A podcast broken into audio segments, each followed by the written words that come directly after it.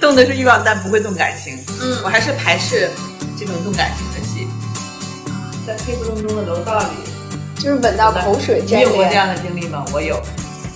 哎呦，就是看到你，哎呦，抓这儿能打，而哎且是禁忌之恋，你知道 吗？禁忌之恋果然是有魔力的。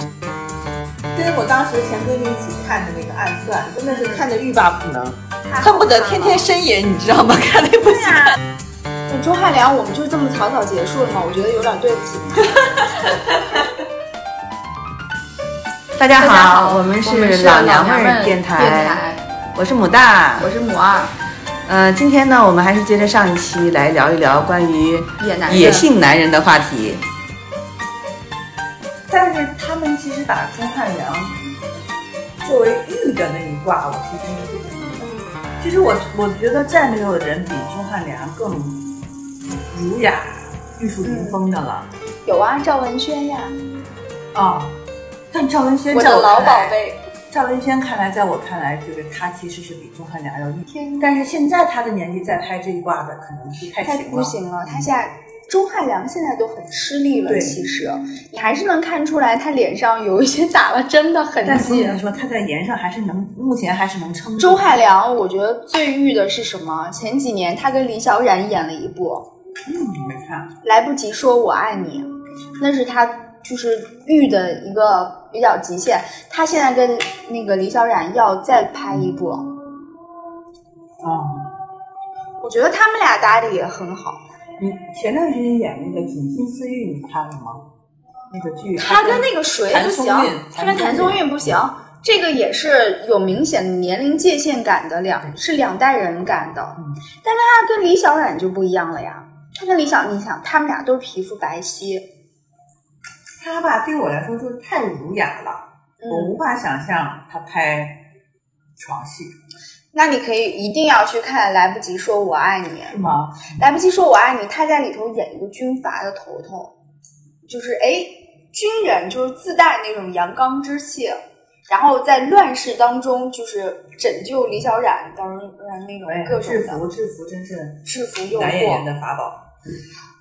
哇，制服难道不是男性就是女性之于男性的杀手锏吗？就是男性之于女性也是，我哦现在还在吃东西，不妨碍吧？咀嚼音小一点儿。我很难做到。那钟汉良，我们就这么草草结束了吗？我觉得有点对不起他。 那你把你不想可说的以都啊说出来。哎呀，主要是你没看过《来不及说我爱你》， 那怎么那办除了呀？这部之后，他其实其他个哦，那那个《何以笙箫默》你看过吗？那个我也没看，你你想我，对不起，这个大热的剧我竟然没看过。 你这个没看，我们俩就很难就这个演男演员产生讨论。这样，这个男演员遇的最集中的这两部戏就是这《何个以《笙箫默》是玉的那种吗？何以笙箫默》，就是稳稳的很好呀。那你这样吧，嗯，我们过两天接着聊。那我我今中间补一下。 可 以，但我可以，我还是给你一些前情提要。嗯何以笙箫默》是我妈反复看的。哦，嗯，就是他会一遍一遍的看，但你知道那个部那部剧大概有四五十集，就特别长，我妈就会一直看，然后我也看了，然后我还看小说了。我当时我都忘了我当时为什么没看了，因为当时铺天盖地都是这部剧嘛。就是他跟那个唐嫣，唐嫣在生孩子之前演的，我知道了，一个是我不喜欢唐嫣，嗯，另外是我觉得这个剧名不知所云，但是他的小说也很好看。好吧？小说里头，我犹记得最清楚的就是一段他们在，嗯，他送唐嫣回家，然后在黑区隆咚的那个，呃，那个楼梯里头，然后壁咚的那一段戏，哇，那是，嗯。吻的那叫一个缠绵，就像刚才你说赵又廷他跟那个杨幂都吻到口水粘连的那个，那钟汉良绝对是这个级别的，在黑不隆咚的楼道里，就是吻到口水你粘有过这连。样的经历吗？我 有，这黑不隆咚的 我楼道没有，你快说一说。这个这很久远，真的是，很久远的事儿嗯啊。就我就要再提一下，就嗯，是为什么我们不能让我有老公公才知道对这部戏的？你你老公那个醋劲儿，我你老公啥也不能孩子说。，而且我老公是狮子座，你知道吗？嗯就是如果不是如果不是伽利略发现了日心说， 他他就以为自己是宇宙中心。 你快说一说，一时半会儿还传不到他那哎儿。呀，这个其实说起来没有什么有趣的，我只是只是说，应该是很多人会有这个经历吧。就是比如说，我是有一次，我记得我刚到北京来不久，就是到北京来以后认识的第一个男朋友，嗯，就是我们在确定关系当天晚上，就是在黑洞洞的楼道里，然后壁咚，并且接吻的。他壁咚的，嗯，其实对吧？其实可能没有没有标准的壁咚动作，但是确实是整个场面差不多吧。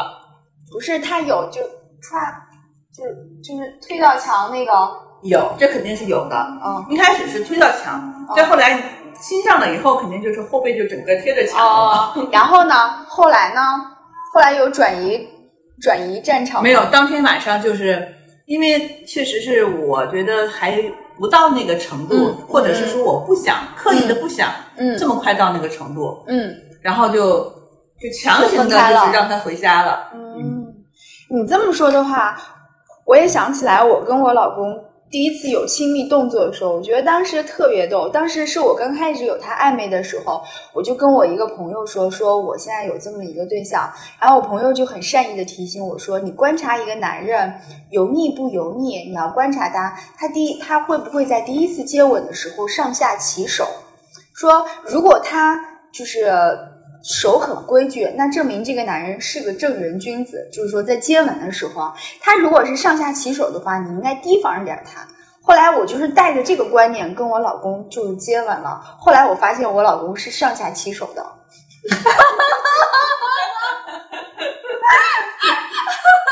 啊，就是说，只要是说到了那个程度，都会上下对其谁手，会不上下其手呢？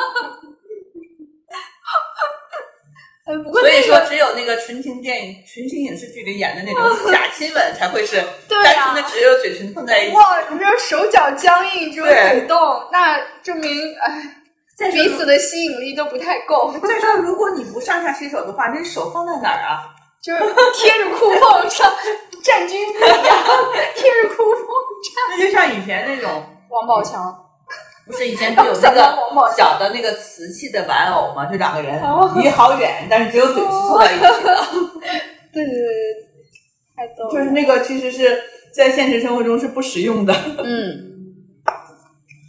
我到现在还是每隔一段时间就会特别想看一个纯爱片。嗯，哎，说到纯爱这是片，下一个下一个话题了吧？不是不是，还是在说那个钟汉良的故事。啊，还是说钟汉良，钟汉良就是属于就是何以笙箫默是属于我平时，如果我要是端出我那个文艺中年的那个文艺中年女的文艺妇女的那个姿态的时候的话，我就会觉得哦，这种片儿我为什么要看它？但是当我那个只爱看纯爱的少女感跳出来的时候，就会觉得何以笙箫默是特别好看的片儿。那我必须得看看了，我真的是没看过。啊、因为我不是隔一段时间就会问你最近有什么纯爱的小说推荐给我吗？嗯嗯，除了这个，我最近看了一个，是我觉得我会觉得我靠，我不管到了什么年纪，我都仍然喜欢看这种纯爱片呀。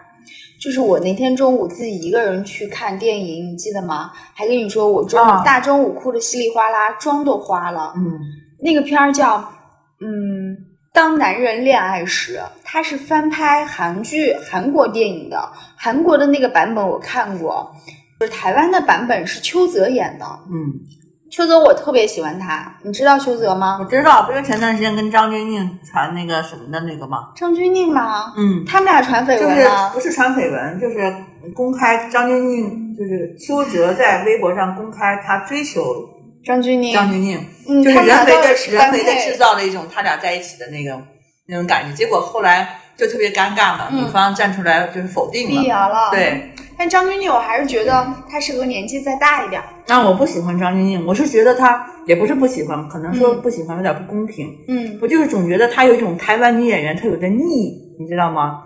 就是这个腻吧，你也不能说是油腻，就是腻，就是给演戏太腻了，就是不够爽朗，说不够爽朗。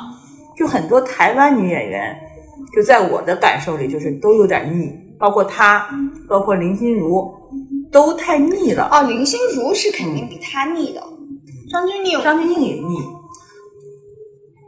对啊尤尤其是在一些感情戏的反应上，都就都会觉得他腻，可能这表演太用力了吧？我觉得。是吗？嗯对，我不是要说张钧甯呀，我是要说邱泽呀。对，对不起，我岔开了。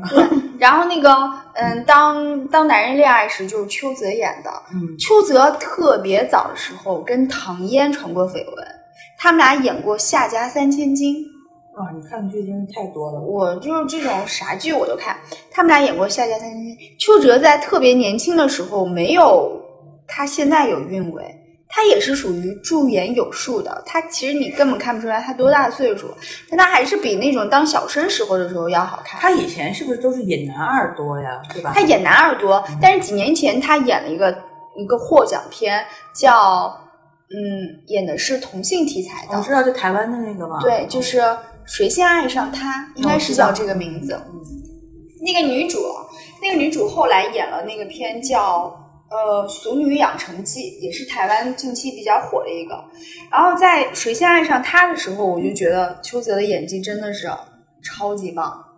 啊，后来我就看了这个那个《当男人恋爱时》，这是个纯爱剧，嗯，就是特别男欢女爱的那种剧。但是我真的是看到我就哭到不行了，他真的好深情。他演一个小混混，小混混爱上了良家女，然后为了他就是付出了很多，最后就是很狗血的死于癌症。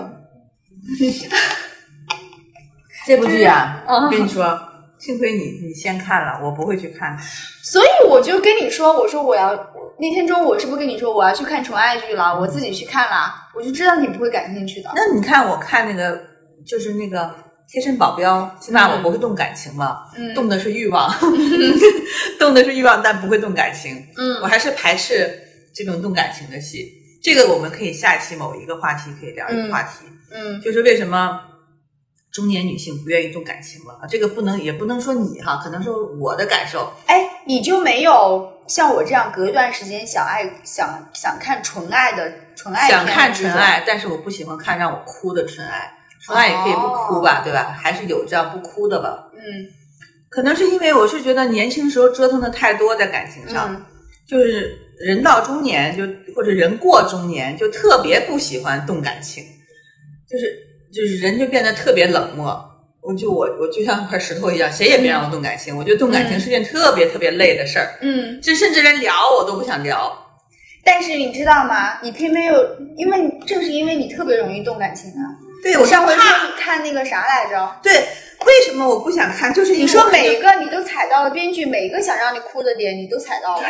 那叫我什肯么定片儿比？你哭的惨。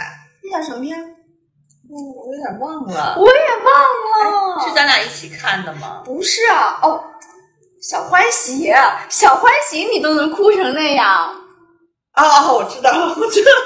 对不起，这小花心不应该哭。你说编剧哪个想让你哭的点，你都踩准了。他不是踩到我的点了，是是你踩到踩到哦我的环境，就是我的家庭的点。是是是是。嗯，反正我我是我是，比如说我工作很疲累，然后我这个月太累了，嗯或者是我这个月、呃太无聊了，我就必须要看纯爱片来就是激发一下我内心的就是荷尔蒙跟雌性激素。就关键是，就是有的时候你明明是不想流眼泪，而且你甚至特别排斥流眼泪，但是你就像就像是一个生理刺激一样，你就是糊里糊涂的，你就是被剧情带动就流眼泪了，嗯哪怕你特别不情愿，你特别生气，嗯，但是没办法，你一边生气一边还在流眼泪，你要不停的擦。我看很多剧都是这样。你看我当男人恋爱时是这样，然后我还要说一个比悲伤更悲伤的事故事。嗯，那个它也是一个翻拍韩韩国电影的。我看韩国电影的时候，我就哭得稀里哗啦。后来就是台湾也翻拍了，是陈意涵跟接下来这个男演员是我超级喜欢、特别晕的一个男演员，叫刘以豪。那个我不知道。你肯定不知道，但是我给你推荐过刘以豪演的《我们不能是朋友》，我啊给你推荐过吗？推荐过，当时应该是推荐过你，我就知道你不爱看这种纯爱。他的小说跟他的电视剧都特别好看，就是，哎呦，就是看到，哎呦，抓这儿能在，而且是竞技之恋，你知道吗？就是我竞技之恋果然是有魔力的，禁忌之恋我喜欢，就是我喜欢看哪种呢？这个是竞技之就恋，是说它可能会有一种就是屏幕上隐隐流露的那种悲伤、压抑、或者是绝望，嗯，这种可以。但是它不是，可能让我看完之后，可能过了很久，我想起这件事情，可能心中还是很难过，或者是有一种某种触动吧。但是我不喜欢那种，就是那种特别直接的催泪，就是现场就让你就必须要立刻现场哭出来。嗯我不喜欢这种，哪怕是有一些剧就是稍微隐忍一点，让我事后可能会嗯很久还会受到影响。但是我不喜欢那种当场让你哭的。你是排斥哭这件事儿吗？我排斥，我不喜欢一边看一边哭，就是最直可是接的你不想法。觉得我不喜欢眼肿着眼睛走走出电影院。哦，那你自己在家看的时候，你是不排斥哭的？ 嗯，我其实要是说，如果我没有提前有预、提前有可以有计划、可以有预测的话，我会自动的就是躲开这种剧。但是如果有的时候你不知道，情节已经到那儿了，你就没有办法了。我是特别喜欢自己一个人的时候观影哭，啊、就是我是喜欢哭，我我是能哭的，我是可以让自己哭的，但是我不希望我哭的时候有别人看到我在哭。嗯，嗯，当然你说你说生活中肯定是呃隔一段时间是是可以需要宣泄一次的吧？对，但是我是觉得值得我哭的事太多了， 我不想为一个莫名其妙的一个电视剧哭哭一场，甚至甚至可能会引发你的一些情绪，导致你大哭一场，就是超出超出剧情本身了。我是这样，我是有的时候觉得我生活中很多事情会觉得有点郁闷，但是完全没到哭的程度。但是这种郁闷就像阴雨连绵的那种那个梅雨季一样，你有的时候总需要倾盆大雨来让你彻底那什么一下。彻底放松一下，发泄一下，这个时候我就会找一个催泪剧来看。比如说，我看比悲伤更悲伤的故事，其实我一开始不知道我有这种情绪，后来是我跟我一个朋友说，我说这个片儿我看了哭的稀里哗啦，他说你到底是想哭，你是需要哭，还是需要这部剧？后来我就觉得也有可能吧，这个剧也许没那么好，只不过这个时候我刚好想哭，然后我就哭一下。我觉得这是双刃剑，嗯就有的时候你觉得你需要宣泄，你看一场剧正好是一场宣泄嘛，可能是没来由的一个释放，呃你释放过后可能会心情好一点，这是一个应该说是一个好的一个情况。还有一种不好的情况是什么呢？就是说你在没有做好任何准备的情况下，你被动的接受了一些生理刺激或者情节刺激，然后你你你哭了一场。然后你会导致你的情绪很很不好，很压抑。哎然后你回到家里看，觉得老公也不顺眼，儿子也不顺眼，你生活的一切的周围的场景都让你不顺眼，导致你加剧你对整个环境的不不满意，会加剧抑郁情绪。 嗯，我觉得我不想哭的点跟你的点不一样，就是我不想，我不想看那种亲情哭， 我啊，你只想看爱情 剧，可以看爱情哭，但是我受不了亲情哭。你好，李焕英，我到现在都没有看。啊。那那部前两天有一个特别哭的戏，我也没敢，一直没敢去看，你说跟父亲有关的还是什就么是？跟也是家家庭家庭这些相关的，你说是在影呃院线的对还是什么的？忘了。那我不知道，反正《你好，李焕英》我是不敢看，但是《你好，李焕英》很神奇的点在于，我之前也有看过一些报道，就是说，差不多就是我们做女儿的这一辈人去看的时候会哭得稀里哗啦，但是当妈妈的人去看的时候根本就没有哭。是吗？那很多人是看很当妈妈的神奇时候会去看的。我问我妈，就是我妈是一个特别多哦了愁解善感的人，我妈说她进去看的时候她没有哭，那那那是这个跟导演的视角有关系，因为这个是你看是贾玲是怀念她母亲的对，一所个以是剧女儿视对角，她女她母亲已经是已经去世了嘛，她是女儿视角，嗯。所有的情绪都是感动母亲、感动女儿，感比感动母亲更多。那部剧看起来，那说起来我就更我就更嗯印象更深了，很奇怪的一个、一个一个场景。当时我是因为是那个属于春节档嘛，对，然后我觉得是需要全家一起嘛。然后我带着我爸爸和我阿姨啊，我阿姨就是我的继母，就是一起去看了这部戏。我万万没想到，其实也知道大概是什么情节，但是没有想到那么具体。这个情节其实是恰恰是不应该我跟我阿姨一起看的去看的戏，因为我阿姨自己是有亲生女儿的，嗯，所以当我坐在我阿姨面前陪着她一起看完一个这样的戏，其实我是如坐针毡的，嗯，嗯，因为就是说，至少在我觉得，在他看来，就是陪他一起看这部电应影该是的他不女应儿该是我，嗯，而他会觉得，而他会觉得我看到这部电影想想到起的你也自己不的是妈他，对，想到的是我自己的母亲，就是所以是两个就是完全不应该，特别不应该一起看这部电影的人一起看的这部电影，那确实很尴尬。对，所以你看，那你阿姨看过《小欢喜》吗？他肯定看了，但是不是跟我在一起看的呀？你们也没有对啊，我们也平没时有也办不法在一个起语境对下来讨对论这个事儿。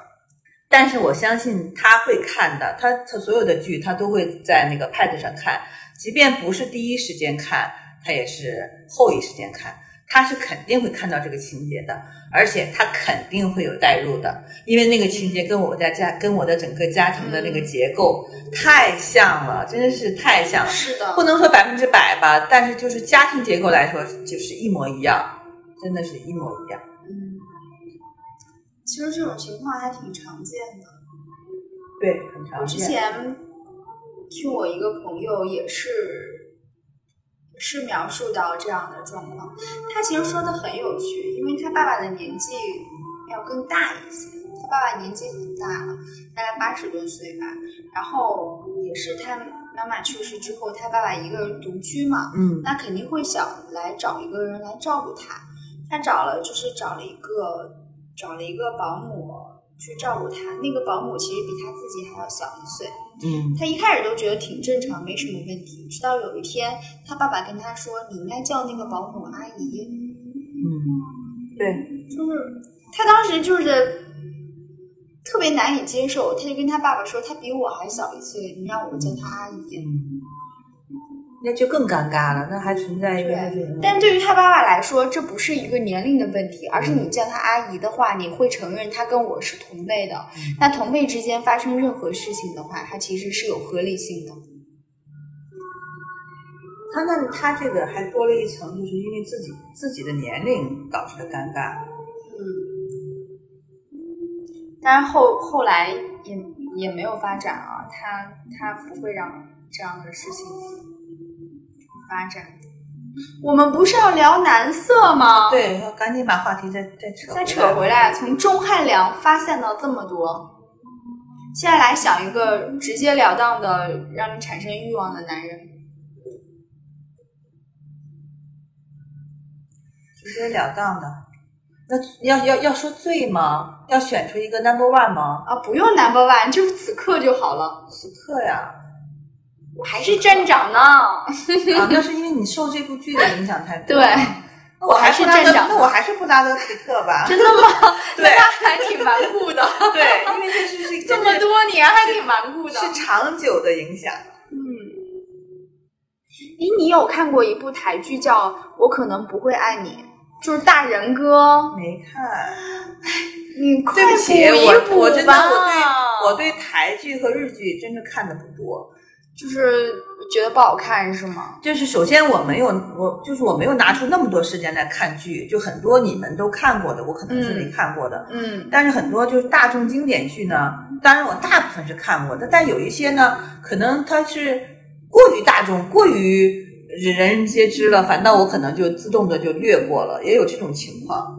但总体说来，我只知道那些就是大家都知道的人，嗯 小众的人我就知道的很少了。嗯，那大众都知道的人呢？比如说从《叛逆者》说起，王志文，我是觉得，我其实没想到他的眼袋会大的这么 快。嗯而且他这里面其实是演一个中年人，嗯，你知道，他跟他的同学，就是黄埔军校的同学，明显比他小至少一轮。对呀，站长怎么可能是他的同学 对呢？呀我觉得对站长好不公平，我好喜欢站长的发型啊！站长就是就是这个这个演员的演戏方式就太太端着了，就特别不自然。他就适合演精英啊。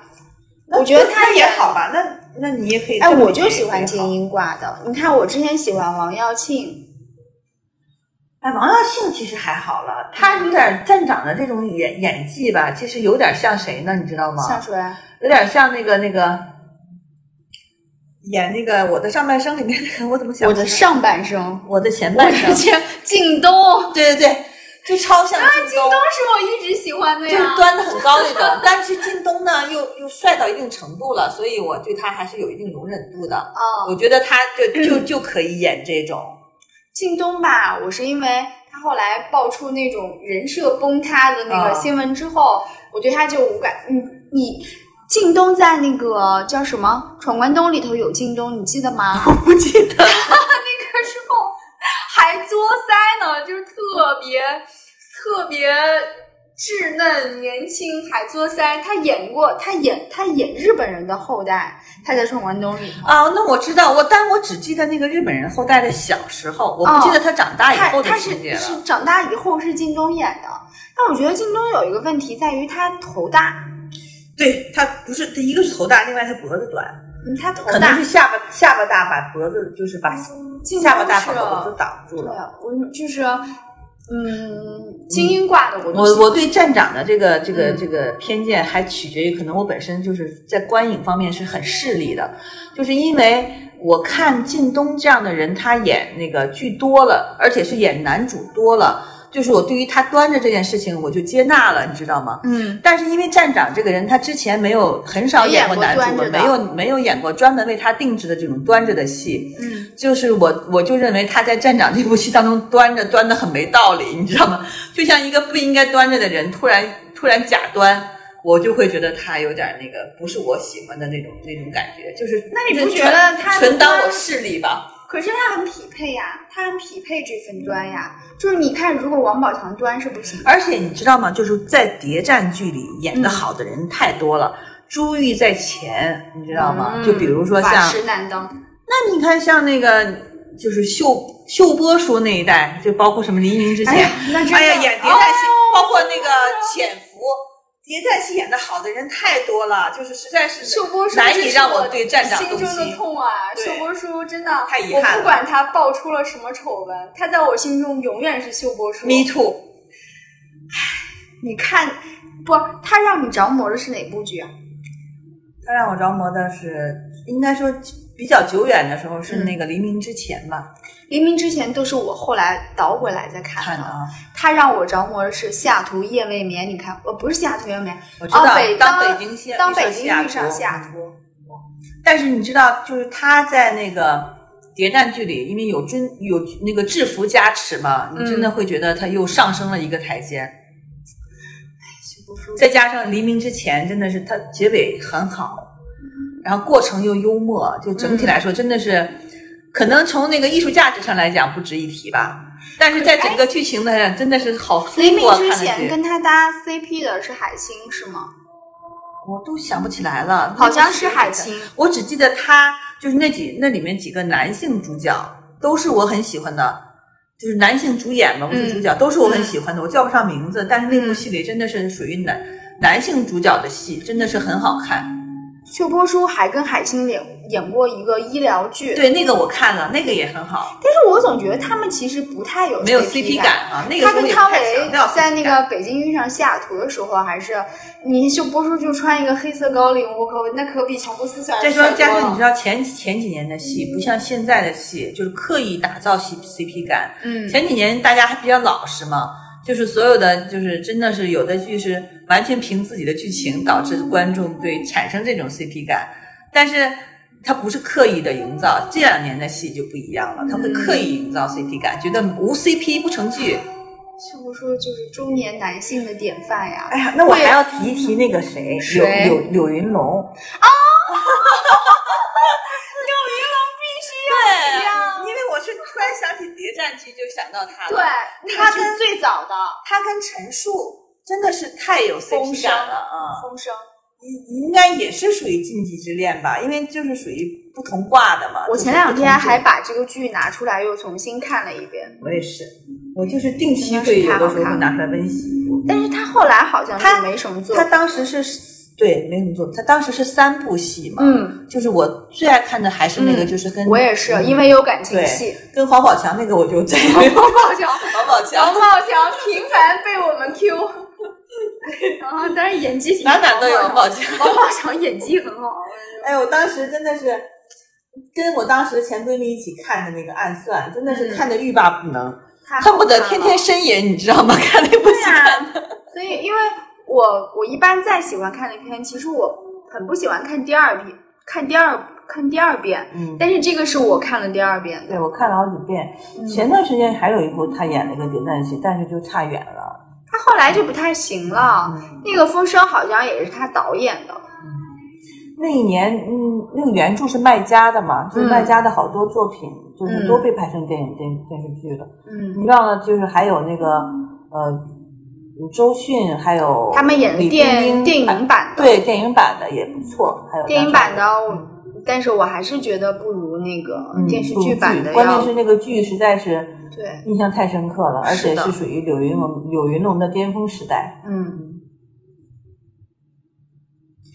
我忘了一个人，嗯，没有聊到黄轩 呀，哎呀，黄轩， 那你要聊到现在的话，黄轩、黄觉都是值得一聊哎。呀，你是不是因为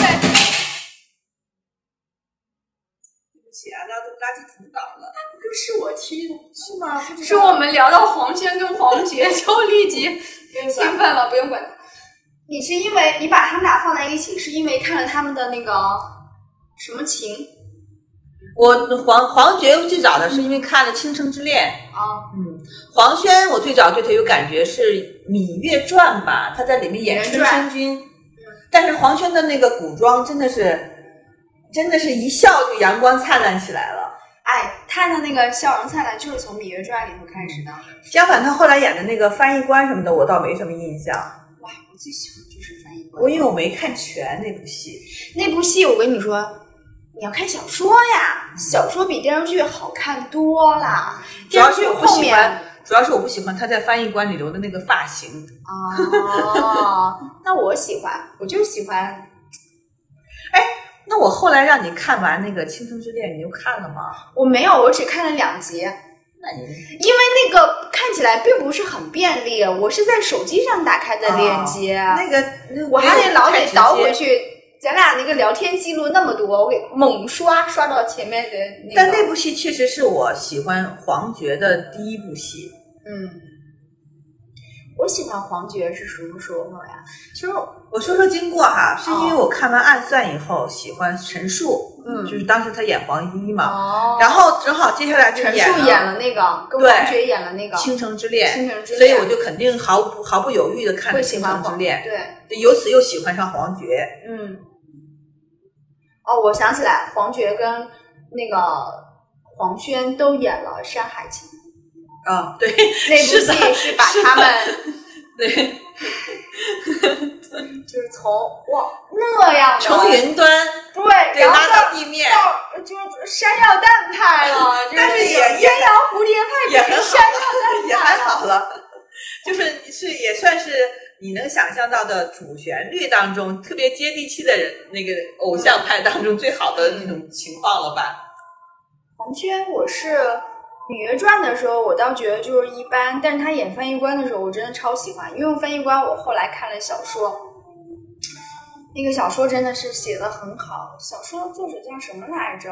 后来你还给我推荐过他的其他的那个小说，哎黄轩、赵又廷都是我想象当中就是最美好的古代的，就是古装男子，这是最美好的中国古装男子。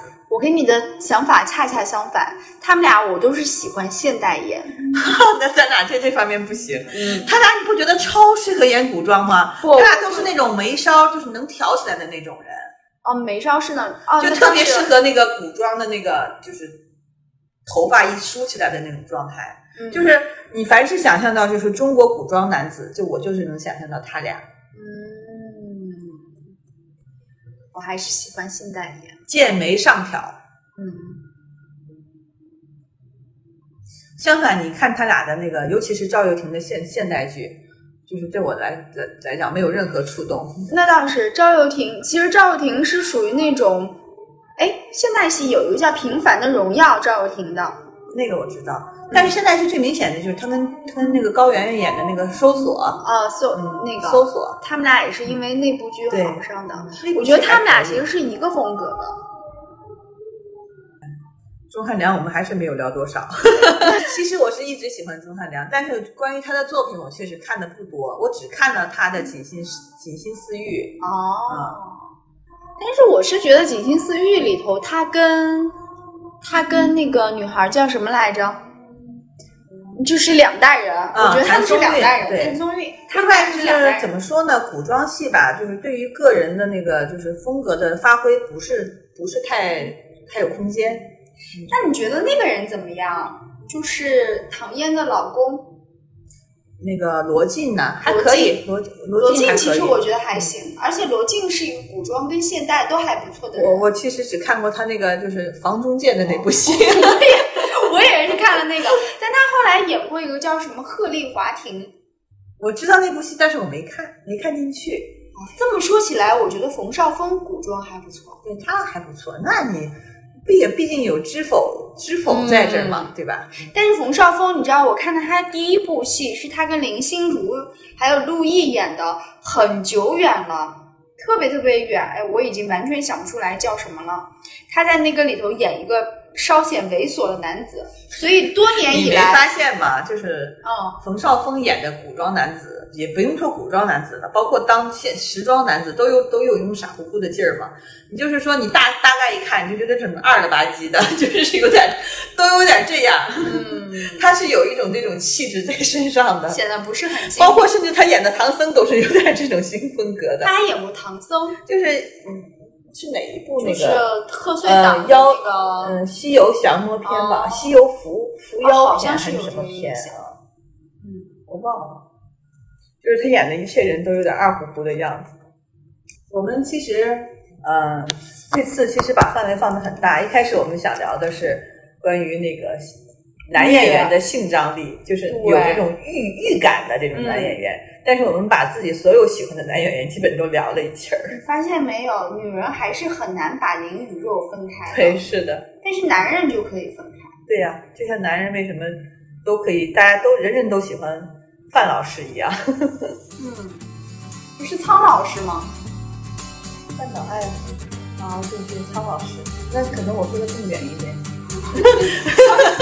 哎呀， 算了，咱俩不擅长这对个话对题，对，这个是我们涉猎不就多这的样一个吧，话就题这样吧。啊对呀就这样。行了，中年妇女要去上